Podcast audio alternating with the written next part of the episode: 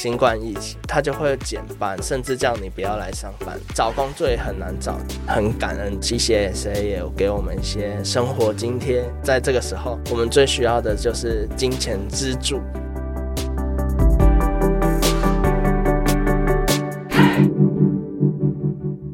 Hello，我是善慈。窝是什么东西？自立好窝，成就好我。这个频道由 CCSA 中华育幼机构儿童关怀协会企划录制。今天我们要继续听听大学生阿伟的分享。在忽然被勒令搬出育幼院之后，他遭遇了新冠疫情，失去打工机会，一连串的挫折当中，他如何有力量地向前走？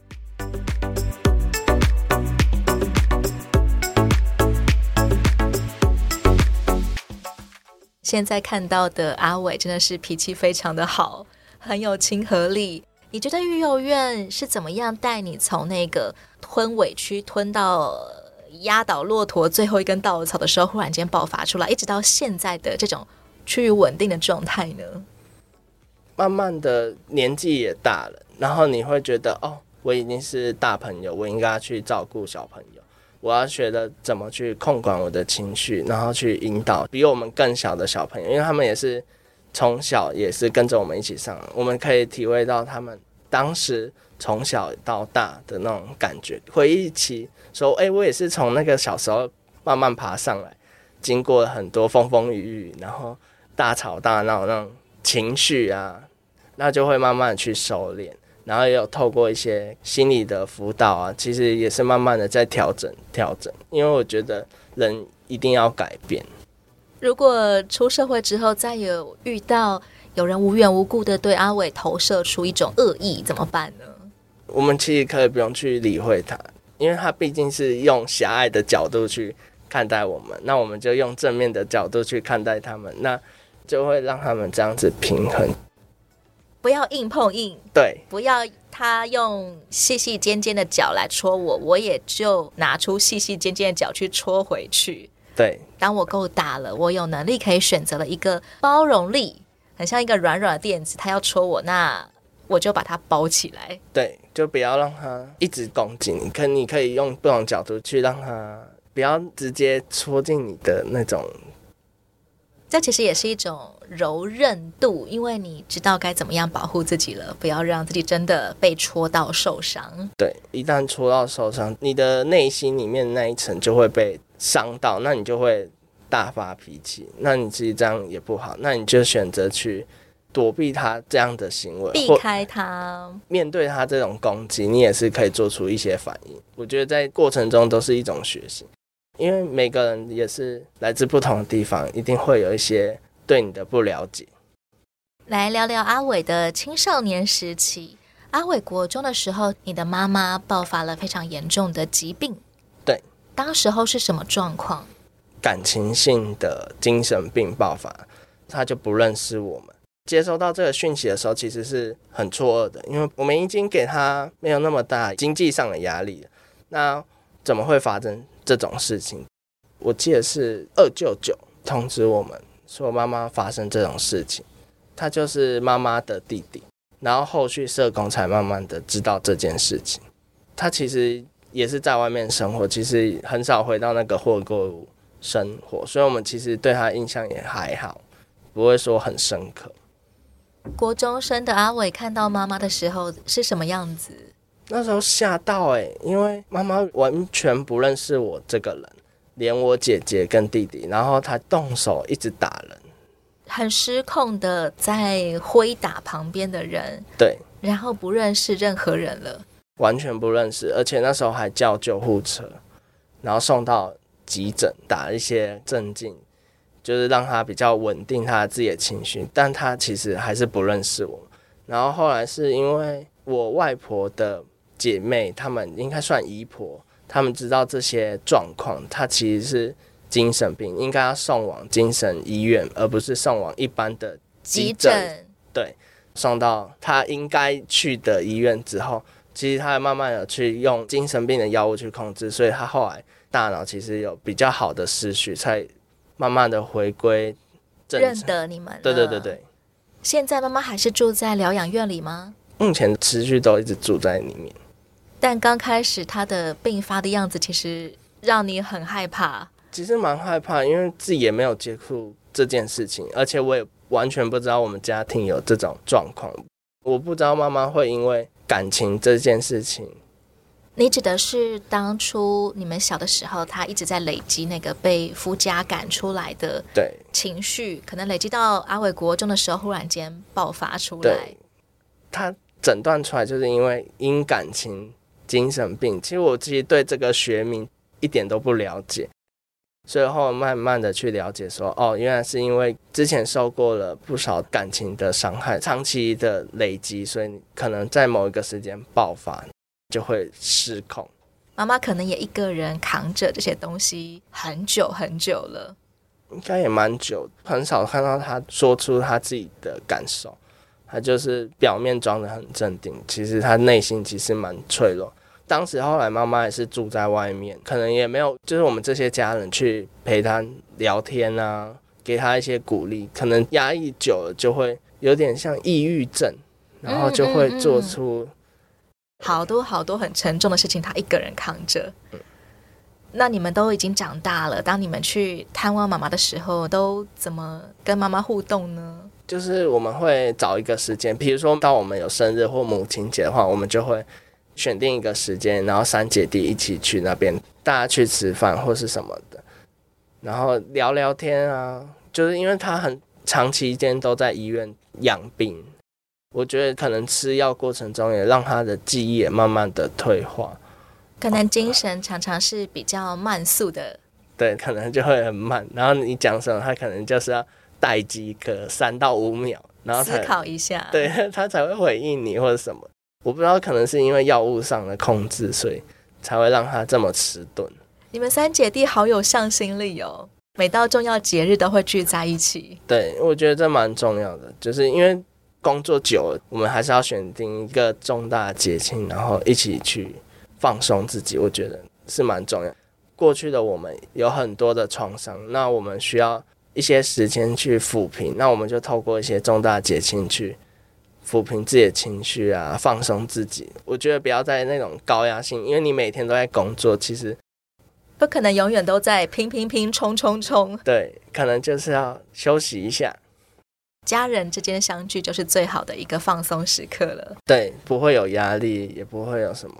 挑在节日的时候聚集在一起，我觉得这种很有仪式感的事情是很重要且很有意义的，也让我们有一种归属感的感觉。对，也算是一个避风港的地方，因为毕竟外面的人，你也不能随便的跟他倾诉你自己的心情啊或什么，因为可能会考量到你们后续之间的关系，这样我觉得也不好。起码你们了解彼此，对。姐姐跟弟弟也差不多像你一样，学着要去消化一些负面情绪吗？应该也要需要吧，因为我觉得他们都跟我一样的处境，一样的个性。长时间我们都是会把自己的情绪放在后面，然后会面对人的时候就是假笑，就是不会说假笑。我们因为为了让整个气氛是稳定的，不会说。嗯不想要搞砸场面，对，我们会把我们自己的情绪放在后面，可能会私底下会抱怨，然后去发泄自己的情绪，但不会把它表现出来。所以平常如果都一直冲冲冲，一直努力努力努力，就会容易不知不觉的累积很多不好的情绪在里面。见到彼此的时候，就可以把它轻轻的放下来，对，好好的抒发出来了。对，一个蛮好的管道。在青少年时期的时候，阿伟，你怎么样选择你的志向呢？当时喜欢英文嘛，所以我就后来想说啊，要不要来考应用英语科？然后我那时候也蛮努力的，把我的英文成绩考好，然后后来就上高中英语课。升大学的时候呢？我那时候不小心考砸，因为我们还是要考数理，所以那些数理的分数会把我们拉低。还是可以选到文藻，我就觉得很不错，因为进去必修还是有英文。应用华语系就是负责教华语，教外国人怎么学中文。其实我觉得都会有运用到一些英文。阿伟的学校课业成绩顾得怎么样？刚开始的时候，因为我们为了要适应大学的生活，其就会把课业会比较没有就落掉了，就不会想说注意哪。那时候只有七十几分，然后因为后来经济上的考量，然后我有去打工，所以就没有很注重我的课业，所以那时候其实七十八、七十九。然后后来有人告诉我可以用成绩去申请奖学金，所以那后来就慢慢去努力的读书，都是维持到八十到八十五之间。很多人会在十八岁的时候开始陆陆续续要办理离院手续了。要从育幼院毕业，阿伟原本是预计你是可以在育幼院住到什么时候的？预计是因为他们有院内评估，那预计是可以到了二十二岁，大四毕业。对，预计是大四毕业。然后后来疫情前，应该是二零二零的十月通知我们说我们要离院，非常临时，因为院内评估跟政府评估其实是没有。同步的，其实院内只是单纯哦，要不要继续留下你？可是政府那边一定是会考量什么预算啊、结案率等等一些因素，然后让你离开而家。你这个时候是刚升上大二，对，应该是升上大二。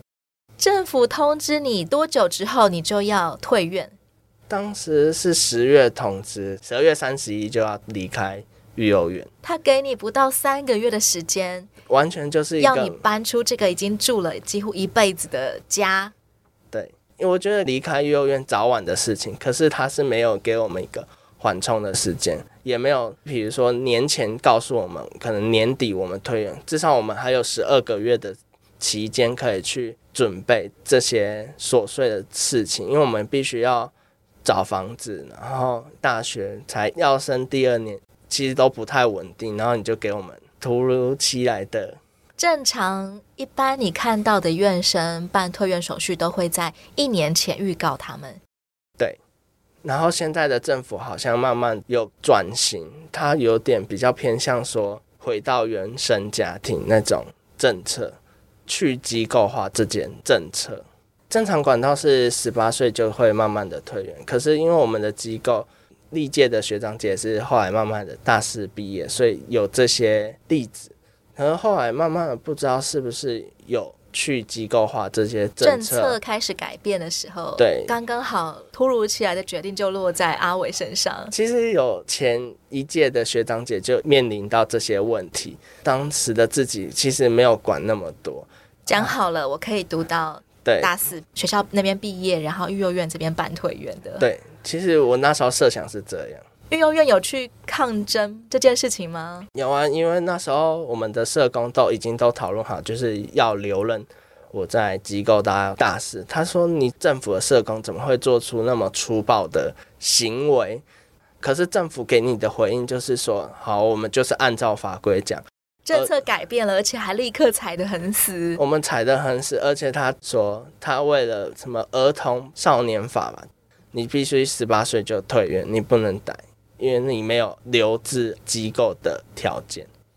先前因为中央政府是说愿意让我们读到大四，那地方政府的社会局可能就是按照法规，其实我们其实也是不能继续待在儿家的，他就是可以用这种法规压我们，所以我们其实当下是被他被迫按照这个规定走，对。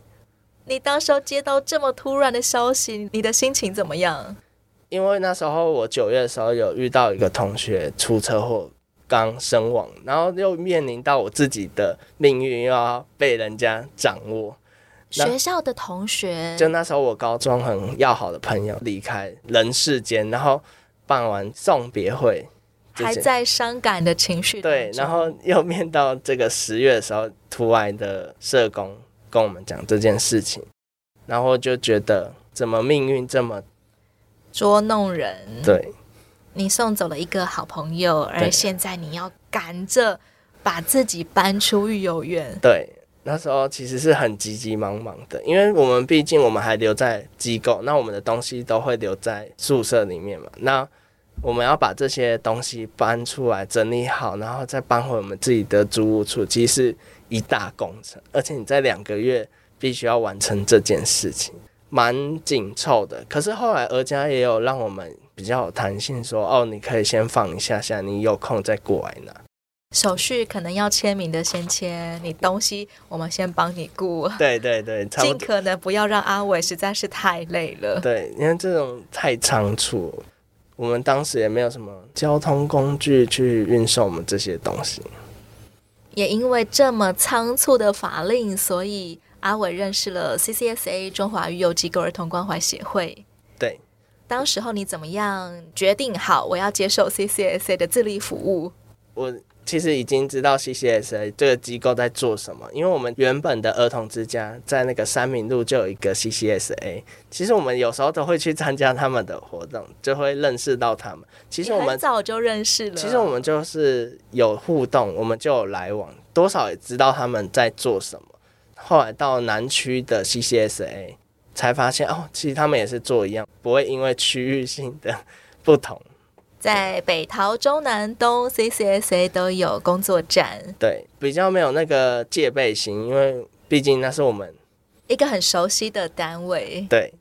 然后，所以他那时候就有评估我啊，就慢慢跟里面的社工就比较有交流。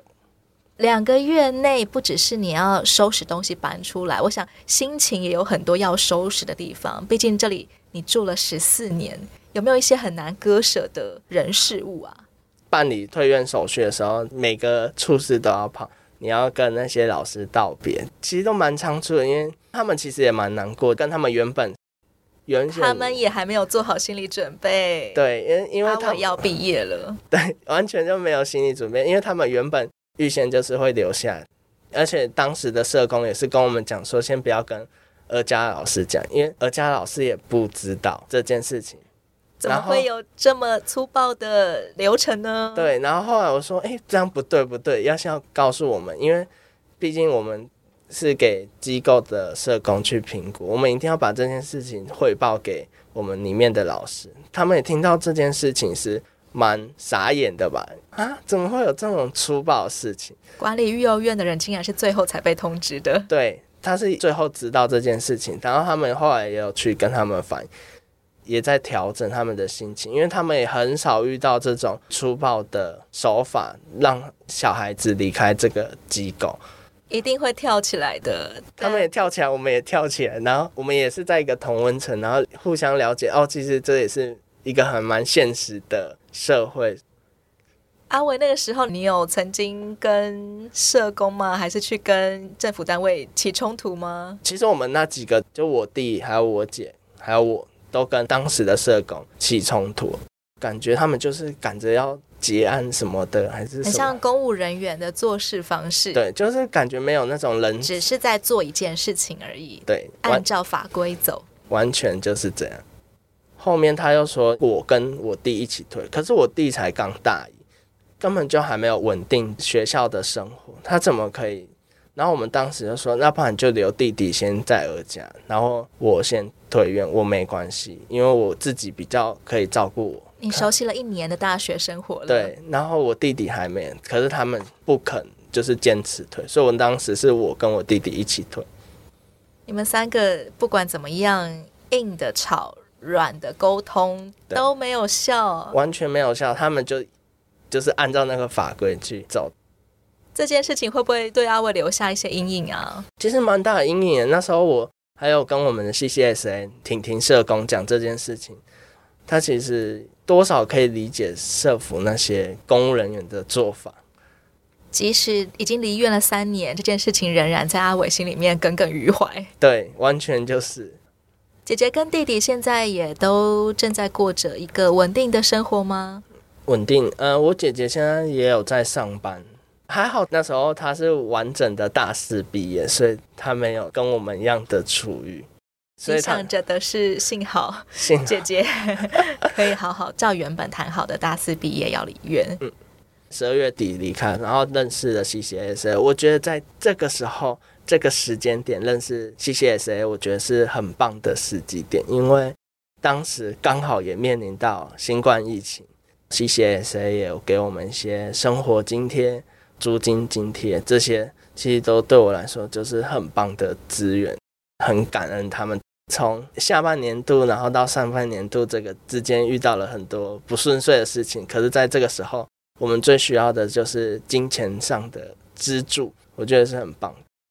阿伟一离院就遇上了新冠疫情，全球开始大流行，有冲击到你的工作吗？当时我在牛肉面打工，然后我们是做那种忙碌的时间，其他的都是给正职的上班。这段日子就是因为工读生的，他就会去减班，然后甚至叫你不要来上班，因为客人也变少了，也不需要有工读生来帮忙了。对，当下完全就是只能在家里，因为那时候疫情真的蛮严重，找工作也很难找，因为根本就不需要人力了，大家也不想跟人见面，立刻就有生计上面的问题。对，像 CCSA 申请疫情的补助款，生活零用钱、啊？租金，我记得当时还有交通费，因为我们学校比较偏限女生，所以我必须要往更外区的去找租房子。那时候距离也蛮远的，所以也有补助交通费。除了工作以外，你的自立生活还有没有遇到一些挑战？遇到这个问题持续了一年，都是这样子的状况。所以就是透过 CCSA 给的资助，慢慢的先度过这个难关。自立后必须要去做理财规划，你要怎么有预备金？像是碰到新冠疫情，当时也没有那么多的预备金，后来慢慢的在储蓄，就是你要留三个月的预备金，让你度过难关。再来是你必须找工作，因为人还是要吃东西，所以你还是。要有能力去做那些东西，所以我还是有去找工作。接下来就是必须要调整一下自己的情绪，所以也会到 CCSA 那边去疗愈自己的伤，有很多抱怨不完的事情可以跟他们诉说。当初两个多月被强迫退院，然后接下来一退院之后，疫情起来，整整一年没有办法找到工作，足以有很多的牢骚了。对，可以把我的情绪发泄在他们身上啊，他。然后他们就会鼓励我啊，做什么事，然后调整自己的情绪。CCSA 社工都怎么样回复阿伟的抱怨呢？他说没关系，会慢慢转好的。然后你先安稳自己，把你的自己的情绪先抚平，看每一件事情就会慢慢的好转。先安抚自己很重要，再来应付那些狗屁倒灶的鸟事情吧。对，差不多就是这样。自立到现在差不多三年的时间，你自己觉得最大的成长跟进步是什么？最大的成长是自己去赚钱，自己去读书，然后要社交，没有老师去关心你说你的生活起居，你必须自己去一个一个来。CCSA 那时候会帮助你，可能在求职的管道，然后让你慢慢的对自己有信心，因为。你突然从一个机构离开，变成是自己生活，其实是一大挑战。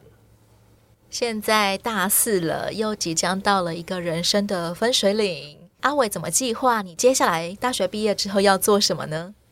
目前就是等当兵，拿到毕业证书，然后去找工作。那我目前有在儿童发展协会那边暑期工，因为我们也没办法做那种正职的工作。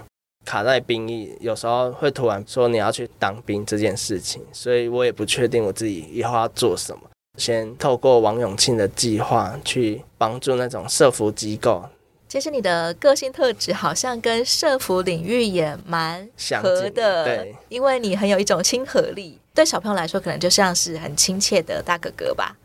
算是他们的大哥哥吗？大玩伴，对，大玩伴应该算大玩伴。你自己在跟小朋友相处的过程当中，也会有一些成就感吗？其实看到那些小朋友，其实对我来说蛮感伤的一件事情是说，可能是他们有自闭症、脑麻，身体有一些缺陷，他不是属于那种一般的小朋友。那我们就是要陪伴他们，然后有时候看到他们，就说他们已经够小，然后要承受这些。身体的疼痛，对，然后他们还要接受物理治疗。其实我就觉得我好幸福，生下来是正常的，然后也有到好的机构生活。我其实就觉得我比他还要更幸福，所以我每天在上班的时候，我就觉得好感伤哦。看到他们，我就觉得我应该好好的陪伴他们。也在陪伴小孩的过程当中感受到很多的感恩。嗯，以前就是可以手心向上接受别人的帮助，那现在我们可以用手心向下去帮助比我们更遭遇不好生活的小朋友或是大朋友。长到现在，真的是来自于很多人的帮助，让阿伟现在有能力可以对很多的小朋友有一些付出。我觉得有一些善良的特质，应该也是来自于过去你接受过很多人的帮助。在过程中都会有很多的贵人拉拔你啊，给你一些资讯，引导你往下一个人生的路去迈进。我觉得那些贵人在我生活中是蛮重要的一部分。现在我可以用我的能力去改变别人，也是很重要的一件事。想感谢的人可能太多了，阿伟第一个会想到谁？第一个想到就是中区儿童之家，然后再来是大学的 CCSA 协助，然后后来儿童发展协会让我可以见识到很多，应该算是也是同境遇的小孩子，因为他们可能。比我们小就遇到这些困难，我们可能只是经济上的困难，但他们有可能是身体上的困难，就会慢慢的想要去帮助其他人。阿伟最想感谢的竟然是三个社福机构，这当中涵盖了太多太多的人了。对，改变我这个人的一生。你对自己有没有一些心愿或者是梦想？我曾经有听到一个福轮社，他告诉我们。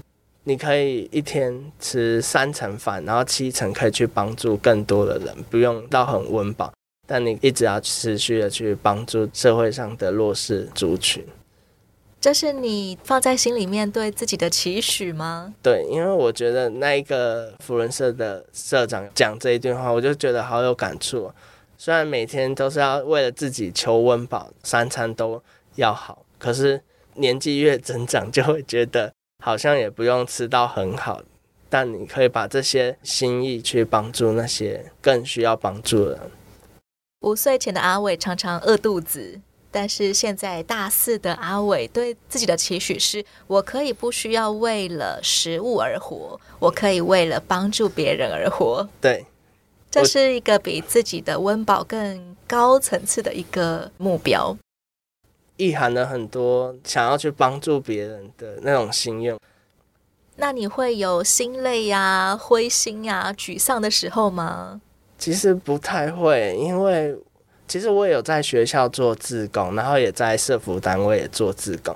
每一次的服务都发现他们的笑容都带给我一些正能量，因为他们的笑容就是回馈到我，吸引我到他们那边，也是一种好的磁场。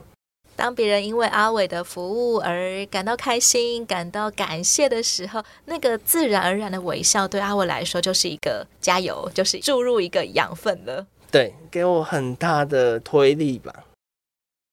对阿伟来说，现在的你，你觉得家是一个怎么样子的概念？